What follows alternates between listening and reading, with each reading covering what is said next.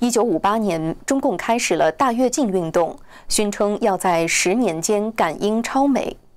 然而，第二年来到的却是全国范围的大饥荒。这场饥荒究竟是偶然，还是共产主义运动的宿命？我们继续了解。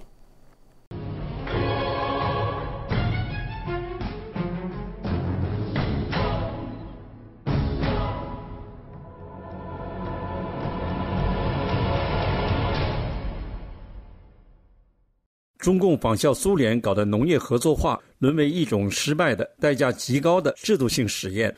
面对越来越多的批评言论，中共在一九五七年发动了反右运动，使得敢于提意见、说真话的知识分子从此弯下了脊梁。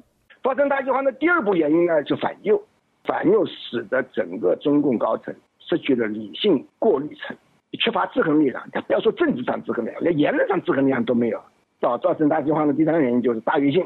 为了表现社会主义制度的所谓优越性，在短期内追上西方大国的钢铁产量等指标，中共在一九五八年五月十六号八大二次会议后，在全国开展大跃进运动。五月十八号，毛泽东在批语中明确提出七年赶上英国，再加八年或者十年赶上美国，号召全民为大炼钢铁奋斗。按照马列主义的理论，按照中国共产党的理论。那是因为要证明呢，就是大跃进是呃生产关系的大飞跃，生产关系飞上去了，生产力带上来了。那事实不是这样，事实是大破坏。中国各行各业都投入了土法炼钢运动，每个公社、每个大队都搞土高炉，用柴火炼钢，燃料不够就大砍森林，铁矿石不够就把家里的锅子、铁器、铁门把手、铁窗框等金属都拆下来充数。但由于技术不合规格，温度达不到。炼出的只是大量废铁，同时大量庄稼抛洒在地里，无人收割，直到烂掉。山西阳城的潘庄公社到年底了，粮食还烂在地里，没人收，因为什么？这个劳力都被调走了。所以说，那个一九五九年，嗯，当时有共产党叫罗荣桓，他说四川抛洒的粮食浪费占到粮食总产量的百分之十，本来就收获少了，又还在这么浪费，所以说整个粮食已经是不行了。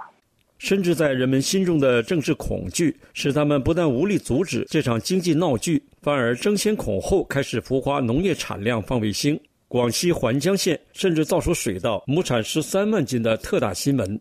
然而，土地却是诚实的。一九五七年的粮食产量是三千九百亿斤，一九五九年下来了三千四百亿斤，一九六零年再下降两千八百七十亿斤。也就是说，一九六零年比一九五七年下降了百分之三十七点八，社会主义优先在哪儿？裴毅然教授指出，造成饥荒更为恶劣的意识形态上的原因，还有人民公社。由于人民公社当时是不准在家里做饭的，必须去吃公共食堂，你在家里是没有粮食的。因为要培养全国人民农民的共产主义意识，要把它放到阶级斗争的地位上来，就是硬搞的，就是有农民连做饭的自由都没有了。五八年底。全国共成立两万六千个人民公社，百分之九十九以上的农户都被强制编进这样的体系，所有的财产都上缴公社，生活必需品则统一分配，这使得全国各地农民的生产积极性大减。这个是这个是基本人性，就是说我多干了，我当然要多得了，所以他这个制度是不行，没办法，但是他硬要做，那最后谁谁买单？当然是老百姓买单了。所以到了一九五九年。到六零年，整个人民公社已经把农民的存粮都已经挖尽了。一个是合作化，一个是大跃进，再加上人民公社，大饥荒已经是不可避免了。五八年大跃进开始后，大饥荒立即在五九年爆发。如果政策及时调整，也许不至于持续数年，造成四千万人死亡。